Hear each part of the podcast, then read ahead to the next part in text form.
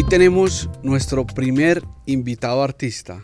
A mí me encanta el arte y inclusive pues yo que escribo bastante, por allá algún día escribí una columna en CNN que decía que los artistas iban a cambiar el mundo, que eran los llamados a cambiar el mundo porque lo humanizan. Entonces hoy estamos con Sebas Pacui, sí. Correcto. ¿Pronuncié bien? Súper bien. El apellido casi se me cae una calza pronunciándolo, pero bueno, ahí estoy bien. Sebas, qué honor tenerte acá en el podcast, en cómo fue y qué nota que seas el primer artista emprendedor que nos visita. Bueno, lo máximo, increíblemente entero que soy el primer artista, entonces me encanta que llenemos este podcast de mucho color, de mucha fe y también de mucha esperanza. Sebas, sos el hombre de las colaboraciones. Entonces haces una colaboración con vos y colaboración con Disney. Vi que colaboraste con Hindú Cascos. O sea, estás en muchos lugares tal vez que muchas personas ni se dan cuenta, sino que dicen, ve, ¿qué nota ese casco nuevo que salió? O viste ese diseño, o viste lo de Disney, pero no saben quién, de pronto quién hay detrás, aunque tenés unas redes potentes. Contanos un poquito de tu historia, cómo, cómo inicia tu amor por el arte, pues arranquemos por eso.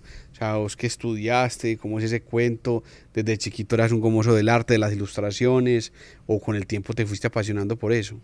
Bueno, mira, esa es una pregunta súper especial porque creo que es como la esencia de cada uno de nosotros. Y sí, desde los cuatro años que tengo como uso de conciencia de que recuerdo como esa niñez, sí. eh, recuerdo que me encantaba pintar con crayolas en el preescolar, con colores, y fue algo que me apasionaba mucho y me movía mucho. Pero en la época en la que, digamos, como que descubrí esos, como ese gusto y esa pasión, no eran tan valorados ni se reconocían tanto como si de pronto me iba bien en las matemáticas o en otras áreas distintas, pues no se veía como un futuro prometedor para un, pues imagínate, para una pulga de cuatro años, ¿cierto? Y los papás pues tratan de, fomentar mucho eso.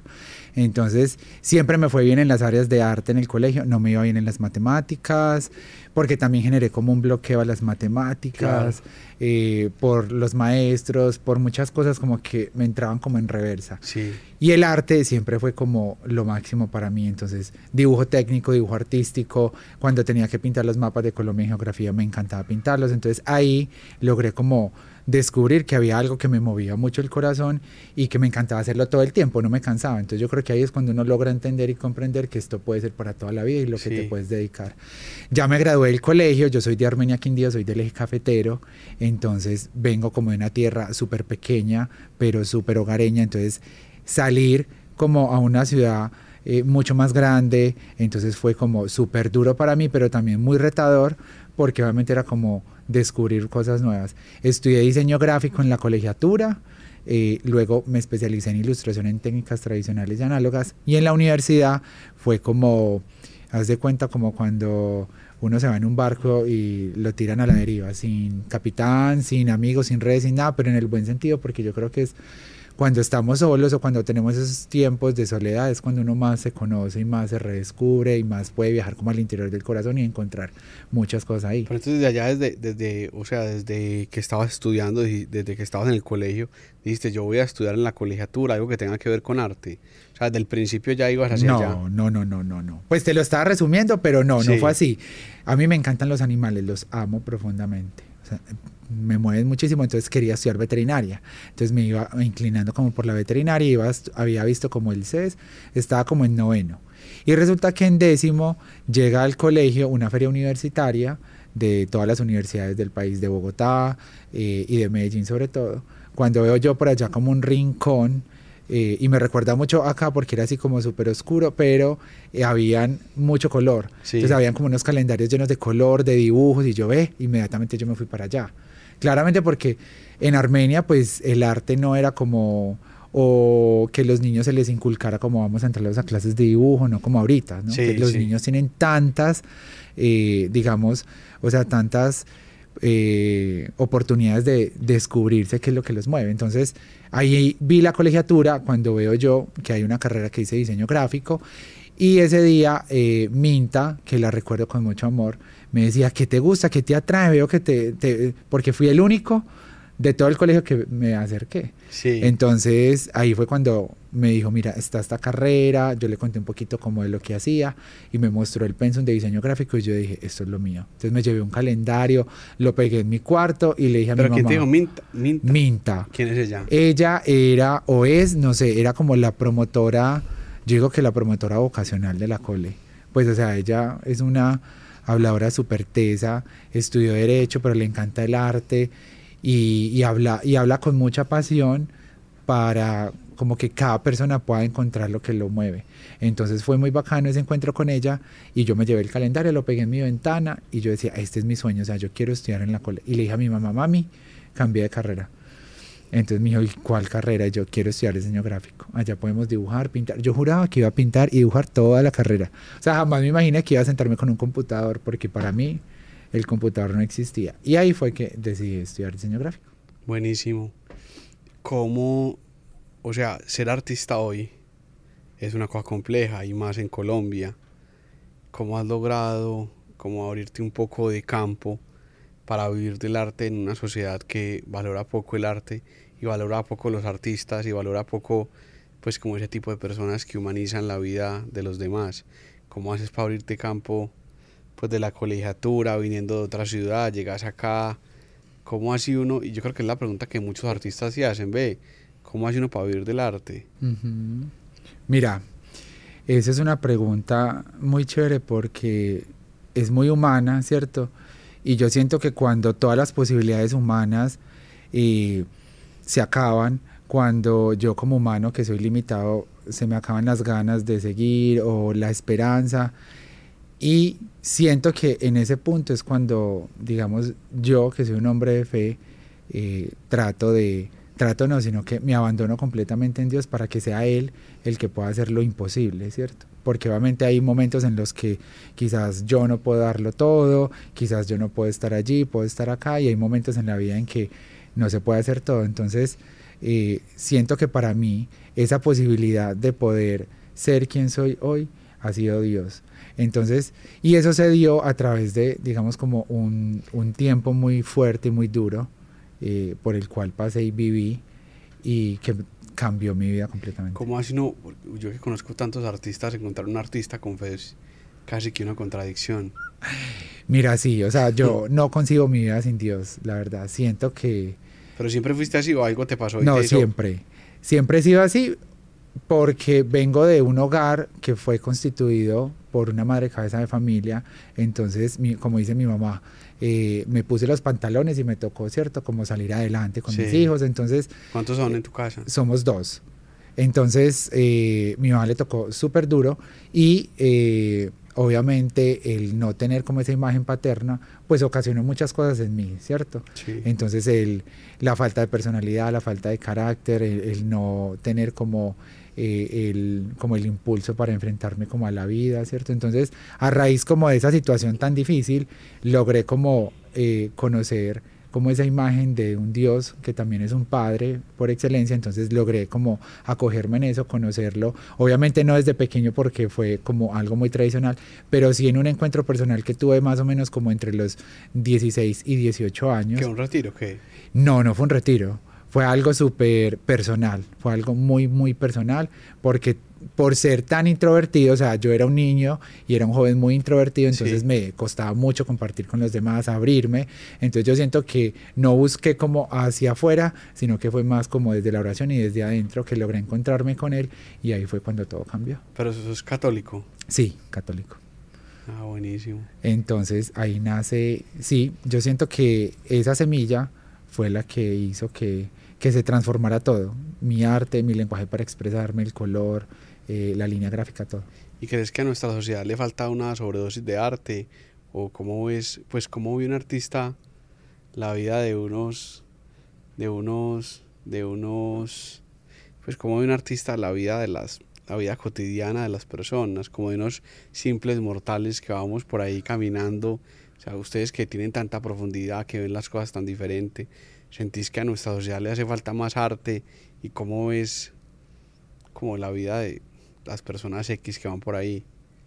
Mira, yo siento que sí, sabes que sí, sí le falta más arte, a pesar de que amo Colombia, eh, me siento súper orgulloso de ser colombiano y siento que, que estamos eh, logrando liderar muchas cosas a nivel mundial en todos los aspectos, o sea, creo que eso todos lo sabemos. Y yo siento que más que arte es que todos podamos mirarnos como una obra de arte. O sea, nosotros somos una obra de arte, somos arte, ¿cierto? Y detrás de nosotros y como estamos pensados y diseñados, hay un gran artista con una creatividad infinita y eterna que nos pensó y nos creó con todo el amor del mundo y cuando nosotros podemos vernos así desde la perspectiva que queramos o desde cómo lo sintamos cada uno como individuos, como seres humanos, creo que eso transforma no solo el mundo, sino nuestro interior y cuando ese interior se transforma, pues nuestra mirada va a ser completamente diferente hacia el otro y hacia lo que a mí me rodea.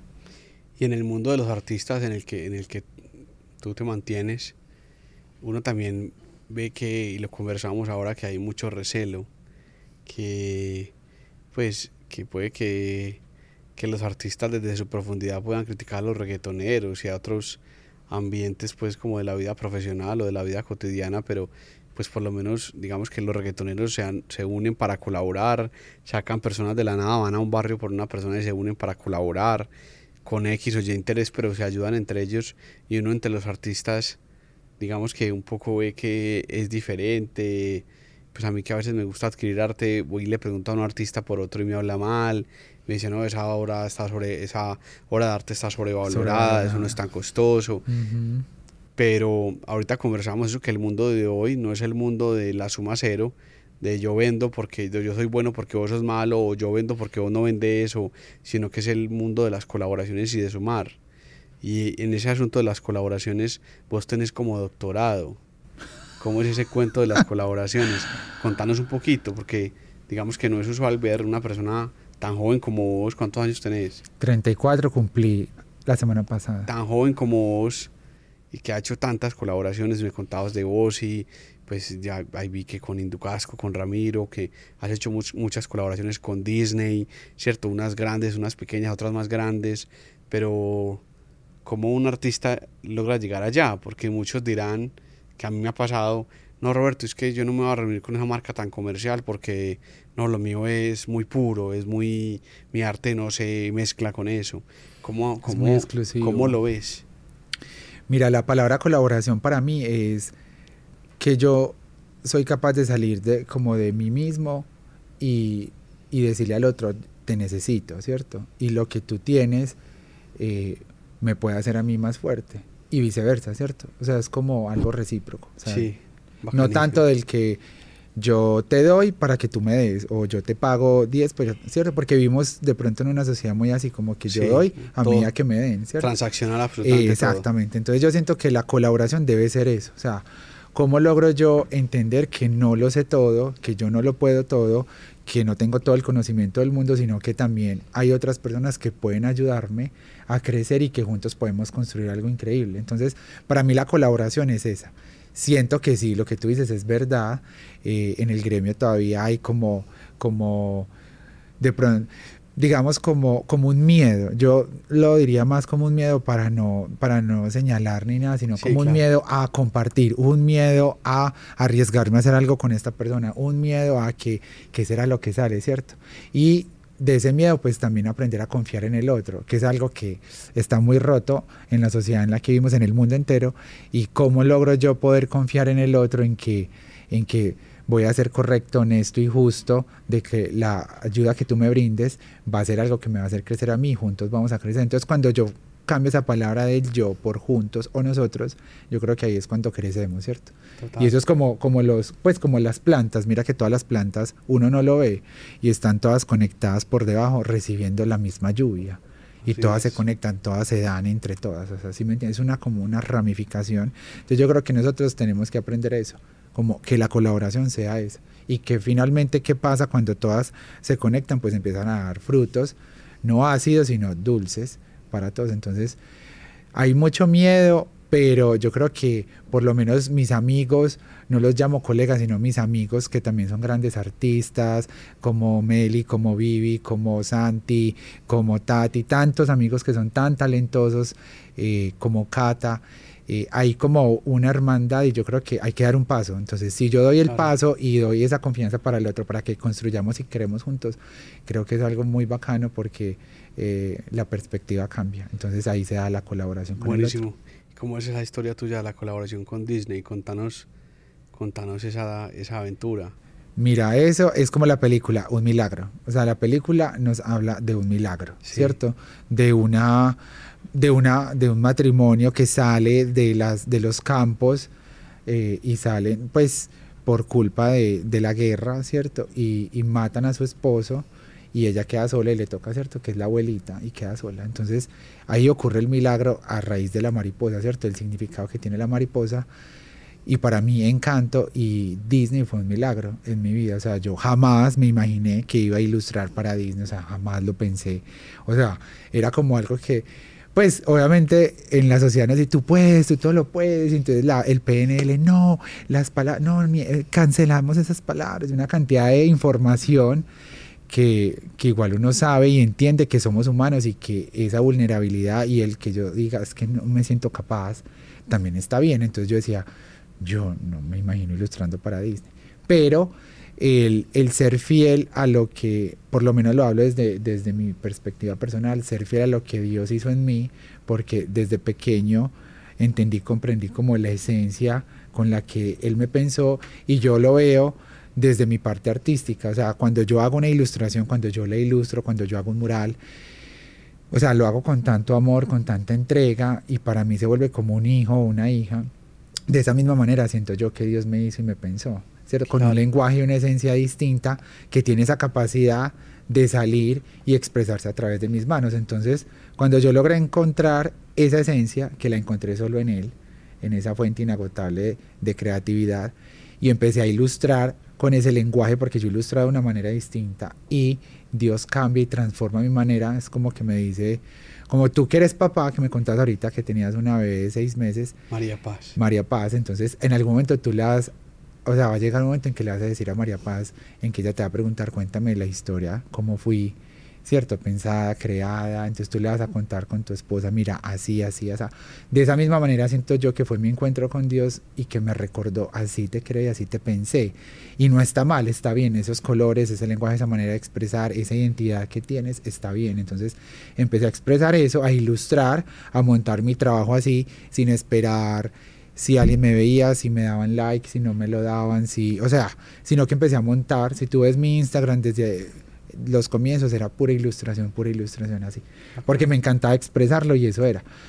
Y eh, empecé a adquirir una sensibilidad por la naturaleza, por la creación, entonces eran las flores, las orquídeas, eh, nace el colibrí, que es un personaje eh, supremamente especial para mí, icónico para mí, y es, digamos, por lo que van a recordar a Sebas Pacui, nace la flor, entonces ese lenguaje eh, se empieza a expresar y yo lo monto así como normal.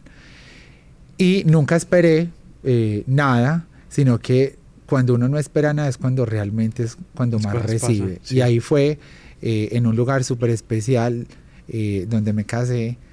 Fue muy lindo porque eh, era como una meseta, ¿cierto? Como se veía como las montañas. Y yo entré a ese lugar porque sentí la necesidad y la noción de ir como agradecerle a Dios por todo lo que había hecho eh, y también por ese momento tan especial. eh, y ese, ese día yo entré y empiezo a recordar como todo lo que, lo que pasa, eh, lo que pasó en mi vida desde como desde mi nacimiento, o sea, empiezo a ver como una película de Sí. mi vida y empiezo a ver que Dios siempre estuvo presente ahí independientemente de la situación difícil, de todo lo que de lo que de lo que viví, de todo lo que lo que sufrí y eh, nace en mí como una gratitud enorme eh, por todo, ¿cierto? Y entonces ese día fue muy especial porque yo hice un video así, cuando yo termino el video y me voy y lo guardo, cuando ¡prum! me entra un mensaje al Instagram, eso fue en la pandemia, era en el 2021, ¿cierto? Sí, 2021. Entonces, porque yo lo confundo mucho, Santi me recuerda si es el 20 o el 21 porque tengo como un lapso ahí, yo creo que todos en esa pandemia, un año que se es. borró. Así es. Entonces me entra un mensaje y me dice, hola Sebastián, ¿cómo estás? Mucho gusto, Martín Giosa de Walt Disney Company. No encontré otra herramienta o u otro contacto para, para llegar a ti, tu representante, tu manager o una página, sino que fue la única manera. Nos encantaría que hicieras parte de un proyecto, eh, por favor, envíame tu correo. Y yo quedé como, ¿qué? O sea, no, esto es imposible, me van a hackear la cuenta, porque en esa época estaban robando cuentas de... Y yo dije, no me la van a hackear, esto es imposible. Yo no lo, ¿cierto? Yo no tenía ni manager, ni representante, ni nada, ni página, nada. O sea, era yo solito, pues desde mi, desde mi humanidad haciendo como todo. Y yo subí corriendo, entonces eh, le digo yo a Santi, Santi, mira, me escribieron, esto es mentira. Entonces Santi dijo, no, yo creo que es verdad. Yo decía, no, es imposible. Entonces, como que, eh, como que me calmé un momento y yo dije, voy a asimilar esto. O sea, puede ser posible, ¿por qué no? Puede ser posible. Entonces yo contesto el Instagram, contesto, entonces yo escribo como, hola, ¿cómo estás Martín? Mil gracias por escribirme, te dejo mi correo electrónico, para mí es un honor que me hayas escrito. Porque claro, yo decía, pero si le contesto así, o no le, será un hacker, o no será un hacker, si será de Disney, no será, entonces no sé cómo escribirle.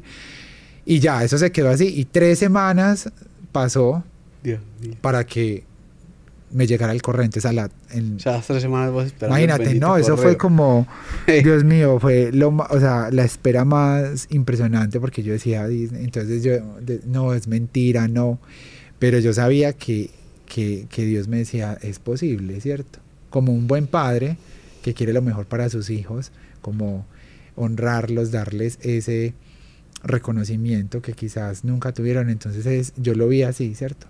Como una paternidad así entrañable.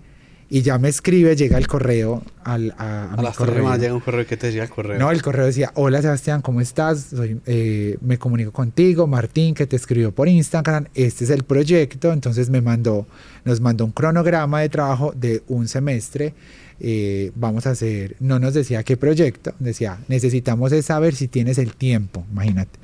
O sea, si tienes el tiempo para trabajar con nosotros de un semestre. Entonces ya obviamente decía arroba disney.com, abajo está pues como la firma. Y yo decía, pues obvio, o sea, todo el tiempo que quieran. Entonces ahí respondí yo, entonces si respondía un sí, ellos me iban a mandar unos contratos de confidencialidad por medio de una, como de una, de pues como por la compañía, internamente desde la compañía, porque eso era lo más confidencial del mundo. Y yo respondí sí, y ahí llegaron los contratos. Eh, y fue muy especial porque claramente uno cae como en la comparación, entonces la red, yo siento que la red se está volviendo como el espejo, ¿cierto? Es como me veo yo con el otro y me comparo y entonces si este, porque este ganó y este triunfó, entonces viene la ansiedad, bueno, viene una cantidad de cosas. Entonces, y claramente yo veía a otros artistas, colegas, yo les digo colegas es cuando no los conozco, ya cuando los conozco los, son mis amigos. Entonces yo veía a, muchos eh, colegas súper grandes, cuando firmo yo, que era digital, y logro ver la firma de Catalina Estrada, la firma de Johnny Núñez y la firma de Ledania. Yo decía, no, es imposible, o sea, ¿cómo así? Los duros de los duros. O sea, duros, duros. O sea, Catalina, una ilustradora que ha ilustrado para Coca-Cola, eh, para Shakira, para Pablo Coelho, sus ilustraciones han sido, han sido expuestas en el Museo de Arte de Barcelona. O sea, una eminencia aledaña que ha ilustrado para, para Sony Entertainment, que ha expuesto en la China, o sea, que ha hecho murales o sea, es una muralista increíble. Y Johnny, que ha trabajado para Nickelodeon Cartoon Network. Y luego Sebas un pequeño colibrí ahí. Entonces ahí es cuando uno realmente dice, desde la fe, uno dice, lo que es imposible para el hombre es posible para Dios, porque literal era imposible. Y ahí nos reunimos eh, con Los Ángeles, California. Ahí conocí a, los otros artistas que ahora son grandes amigos míos. Y ahí nos cuentan eh, los chicos de Disney.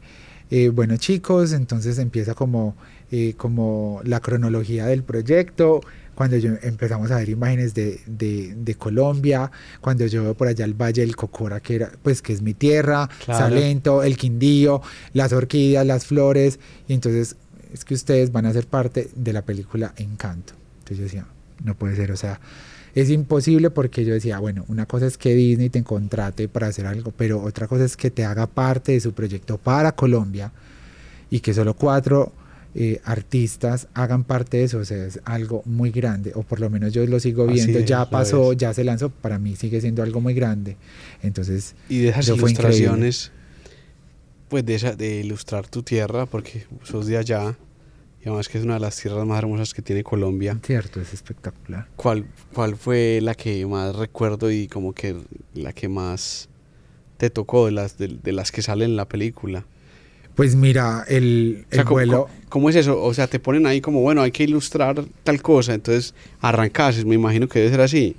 Hay Pues- que ilustrar el Valle del Cocora y lo que hay en el Valle del Cocora, entonces ustedes arrancan.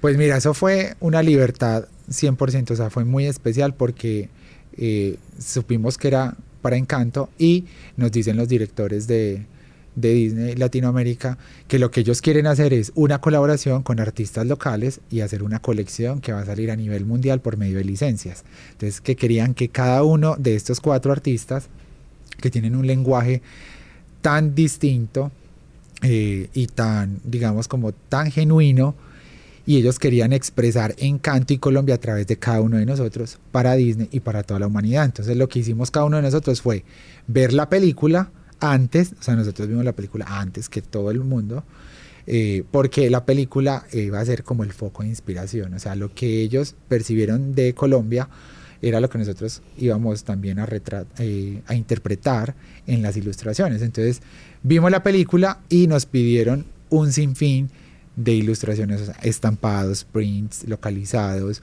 eh, composiciones, elementos sueltos, y nos dijeron, muchachos, queremos que se la huelen, así, literal, en esas palabras textuales, que se la huelen y hagan lo que ustedes quieran.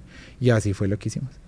Fuimos y lo que hicimos fue interpretar Colombia para nosotros a través de nuestro lenguaje artístico. Y esa interpretación, que pues qué personaje o cuál. Ah, bueno, ahí, bueno, la- la- las personas creen que ilustramos los personajes y no, como fue una sí, o colección. sea, que, que Pero ahorita que me preguntabas como qué fue lo que más me encantó fue haber visto el vuelo de los colibríes en el Valle del Cocora.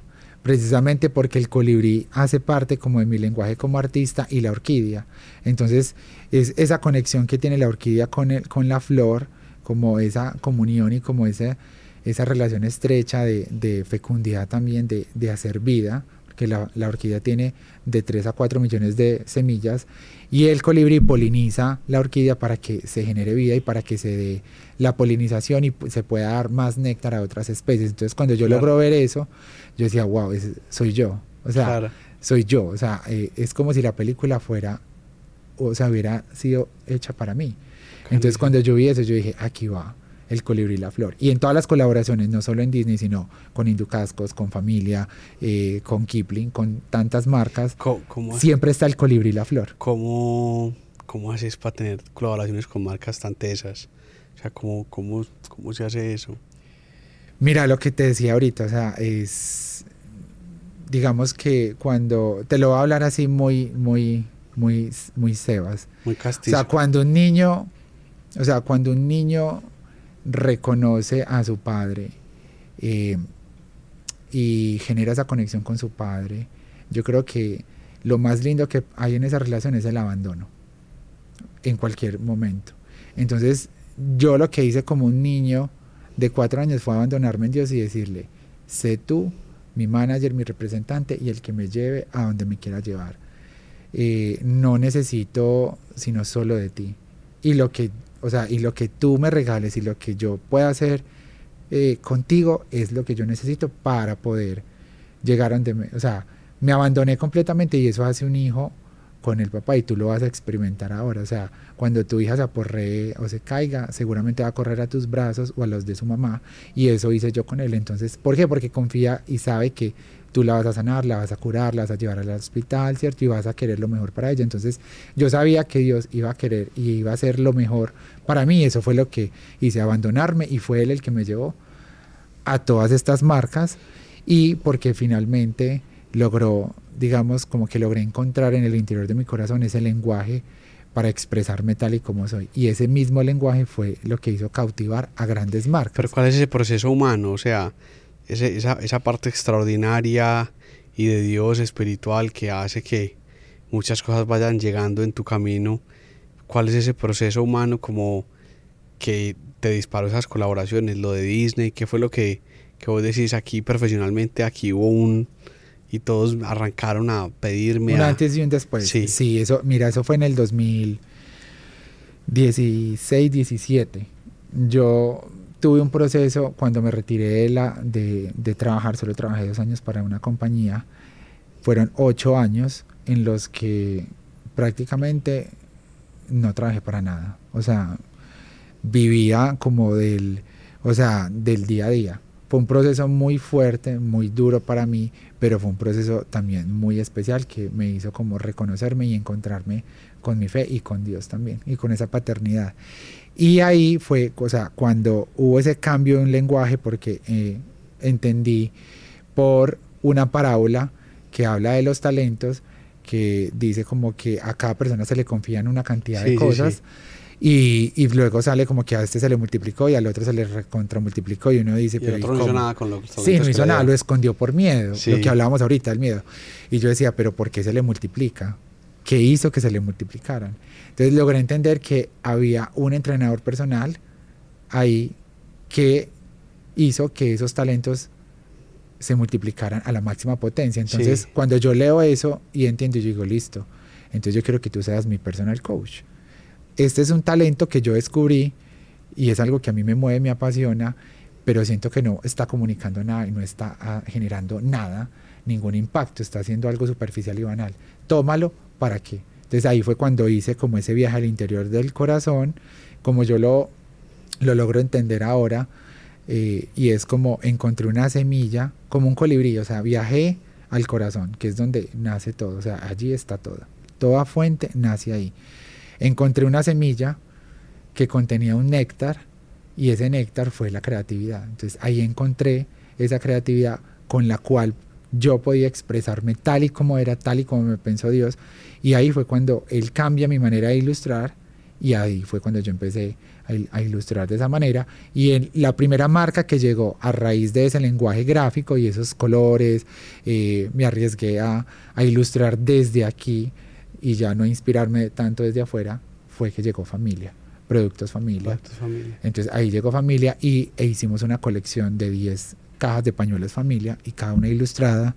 Y siempre desde ese momento es que el colibrí y la flor siempre está porque es la manera en cómo glorifico a Dios y cómo le digo, nada es mío, nada me pertenece y todo es para ti. Entonces ahí, desde ahí nace y ese fue como el antes y el después de Sebas para reencontrarse. ¿Cómo es ser artista en Colombia? ¿Cómo es eso de ser? Ay, lo máximo. Mira. O sea, ahorita que lo hablábamos con el equipo, y que, que, también nos decían que, que, es muy duro porque, porque no creen, ¿cierto? Y, yo también viví eso, o sea, yo, yo decía, Dios mío, yo, o sea, ¿cómo voy a vivir de esto? Es imposible porque yo me retiro de una empresa en la que tenía un salario fijo, eh, tenía, había comprado mi primer carro, entonces yo me retiro con una deuda con el banco y yo... Y mi, mi, familia me decía, pero ¿cómo te vas a retirar? Si debes el carro, ¿con qué lo vas a pagar? Y yo no sabía ni qué iba a hacer, o sea, no tenía nada, nada, nada. Pero yo creo que lo más lindo de eso es que cuando tú vas a dar un paso, pues uno como humano siempre espera el paso en, en, un, en, en una superficie firme. Sí. Y no, yo siento que con Dios es una aventura de, de, de un paso en fe y de una esperanza, ¿cierto? Y la esperanza es como esa ancla de que yo sé que estoy anclado a algo fijo, que no lo veo, o sea, yo no veo la tierra firme por allá, pero sé que estoy fijo, que estoy agarrado y que no me voy a hundir. Y eso fue lo que yo, lo que yo vi. Entonces, cuando tú me preguntas que cómo es ser artista, es lo máximo porque cuando tú logras encontrar eso que te hace genuino, y que eso que te hace genuino lo puedes expresar con la herramienta que tú quieras, desde el canto, desde la música, desde la fotografía, desde lo que queramos expresar, yo creo que no va a ser difícil eh, para nada, ¿cierto? O sea, habrán circunstancias humanas eh, súper duras que están como, eh, o sea, muy alejadas de nosotros, ¿cierto? De, de, de país, de tantas cosas, pero yo digo que ahí es cuando la fe entra y ahí es cuando, digamos, como cada persona y cada uno de nosotros le damos como la oportunidad a Dios de la manera en que nos relacionemos con Él o de la manera en que conectemos, eh, darle la oportunidad de hacer posible lo imposible y de llevarnos como a esa aventura de, bueno, yo planteé algo en ti, un sueño, y ese sueño se tiene que expresar de alguna manera. Entonces, y yo creo que ese es como el viaje que todos tenemos que hacer al interior del corazón. Y aquí se habla mucho de esa, de esa hablamos mucho como esa perspectiva que en Colombia se tiene del exitoso. El exitoso, el que hace las colaboraciones, vea, ahí está con y con Kipling, con Disney, quién sabe qué rosca tiene, eso tal cosa, tal otra. En tu proceso de, de ese éxito, entre comillas, que tú también, yo creo que muy asertivamente lo ves como un éxito prestado por Dios, como algo que Dios ha permitido que pase en tu vida. ¿Cuál ha sido esa tormenta, esa ese obstáculo, esa, esa, ese momento de dolor que, que has tenido que te ha hecho como un poco detenerte? Pues mira, muchos, o sea, día a día yo creo que el ser humano y todos nos encontramos con momentos difíciles, o sea, no todo es perfecto porque la perfección no existe, entonces uno correr por algo que no existe siempre va a ser frustrante para, para todos. Siempre han habido y, digamos en mi vida ha sido momentos muy difíciles, o sea, a pesar no, a pesar no. O sea, tras de que he podido colaborar con grandes marcas, digamos que hoy quisiera colaborar también con tantas marcas y por ejemplo me encantaría colaborar con muchas marcas locales del país, dentro de nuestro país. Y a veces uno también se encuentra como con, yo te digo, o sea, como con, con mucho ego, en, como en el, en el corazón de, de, de, o sea, de, de Colombia y es porque no, no creemos en el otro, lo que hablamos ahorita, o sea, no creemos en el otro, entonces eso es muy frustrante, o sea, si por ejemplo Sebas va y, y presenta su portafolio a determinada marca y vamos a colaborar, ah, no, no me interesa, ¿cierto?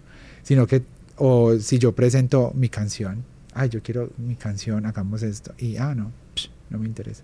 Porque precisamente lo que tú decías ahorita, o sea, o sea, estamos medidos por números, por expectativas, por reconocimientos, estamos medidos por qué has logrado tú, muéstrame tu hoja de vida, y muéstrame tus logros y esa es la manera en que te miden, lo, que, lo, que, lo que factures, lo que produzcas y esa es la, o sea, la manera en que nos mira. Ah, tú produces, tú facturas, tú tienes tantos millones y millones aquí en tu red y en la otra y tú tienes tanto, tanto, entonces, ah, sí, eres valioso para mí. Entonces, venga, colaboremos. Pero ¿cuál ha sido ese, tal vez ese momento como aleccionador que te venga a la cabeza? Ve, yo iba con esto, pensando esto y me pasó esto, o un día había hecho una, ilustración muy buena y mi hermano me dijo que cualquier cosa, o sea, algún momento de esos como aleccionador que nos puedas como compartir.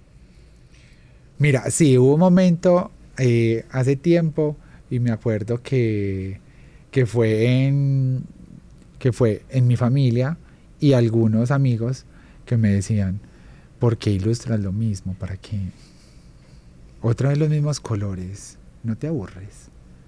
Otra vez lo mismo. Por ejemplo, una, una colaboración, seguía la otra, ay, no es como lo mismo. Estás haciendo lo mismo. Me decían, y otro, ¿por qué no eh, cambias de estilo para que seas más comercial? Y volvemos a lo mismo, lo que te decía ahorita, para podernos medir con, con, una vara más alta y poder abarcar más y poder ser más exitosos. Y yo decía, no, no quiero cambiar. Y ahorita que, que, me preguntabas eso, recuerdo la entrevista que le decían al maestro Botero, y no recuerdo cómo se llama la chica, pero era la fundadora eh, del Museo de Arte Moderno de Caracas, en Venezuela. Es una entrevista hace muchísimo, ojalá todos la vean. Eh, y ella le pregunta al maestro como, eh, el tema de la moda y el arte, que porque en, el arte es tan repetitivo, que porque repetían y repetían y repetían, pues que él que pensaba de eso, entonces él dice, como, como era el maestro, pues lo que uno ve por entrevistas porque no tuve la fortuna de conocerlo, eh, él decía es que nosotros no somos moda, o sea, la moda tiene que estar cambiando y tiene que tener unos alineamientos y tiene que estar cambiando, ¿cierto? Inspirándose en mil cosas porque si no, no pasa nada, pero el arte no. Entonces él explicaba que, que el artista, eh, y eso me lo decía también Julio, el rector de la Cole, cuando una vez en, una en, un, en, un, en un evento yo tenía mis ilustraciones y era lo mismo que Fernando decía y Julio, es exactamente lo mismo. Ellos decían, que el artista se tenía, o sea, que esa pasión se tenía que convertir en una obsesión. Y esa obsesión, o sea, tú tenías, cuando uno se vuelve obsesivo con algo, uno se vuelve súper fiel a eso, ¿cierto? Pero de una manera sana, ¿cierto?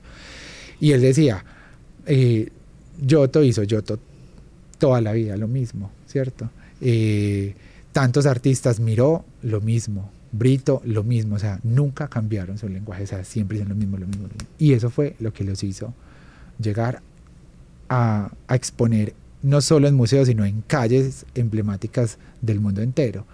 Y Julio me decía lo mismo, ve un lenguaje artístico aquí muy fuerte, empieza a cerrar, a cerrar, a cerrar, a cerrar, para que ya se vuelva un ícono tuyo.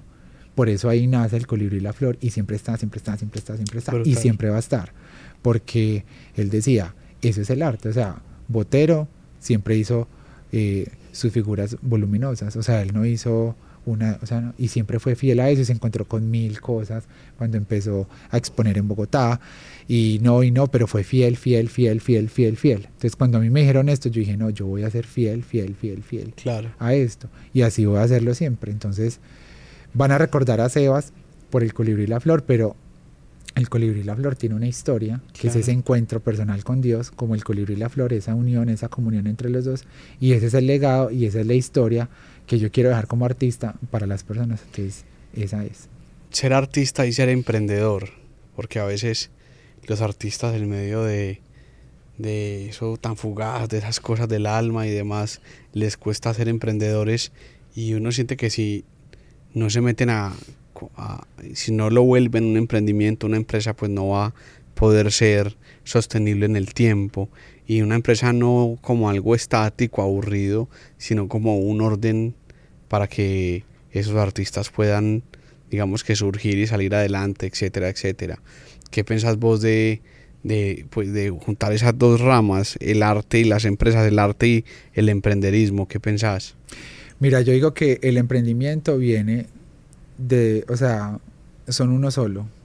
Porque cuando yo decido ser artista, y más allá de ser, sino que yo me reconozco como un artista, el emprendimiento, em, o sea, ya ahí, en ese reconocimiento ya está, o sea, tú ya estás emprendiendo. O sea, estás emprendiendo un camino de empezar a construir, a crear arte para muchas, pues, o sea, para un producto, para una exposición, para un mural. Entonces ya el emprendimiento está, viene ahí conectado.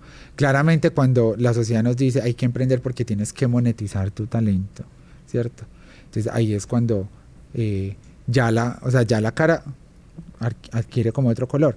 Pero yo siento que eh, el arte de por sí, o sea, el emprendimiento tiene que ser es cuando yo doy ese paso en fe de que voy a hacer lo que yo quiero hacer. O sea, voy a hacer lo que a mí me mueve, lo que a mí me apasiona. Eso es emprendimiento. Ya yo creo que el camino y el recorrido que tú hagas en todo ese trayecto te va a dar las herramientas para que tú puedas monetizar, para que tú puedas comercializar, para que tú puedas exponer tu arte y todos esos números empiecen a llegar como una añadidura a tu talento o a tu pasión. Brutal. Bueno, yo creo que vamos acabando ya este podcast con mi primer artista empresario en el podcast, porque creo eso, que también digamos que en el fondo la empresa simplemente es una herramienta para llevar los sueños de lo más profundo del alma y de las entrañas a la realidad y para que sean sostenibles. Entonces es un gusto haberte escuchado. También muchas gracias por representar a Colombia, digamos, también representado en esos, en, esos temas que has hecho, por ejemplo, con Disney y que notas saber también que hay jóvenes como vos que están soñando y llevando ese sueño de ser artistas y a la realidad. Entonces, bueno, muchas gracias a todos. Síganos en todas las redes sociales y no se pierdan este capítulo que estuvo muy diferente a los demás. Muchas gracias.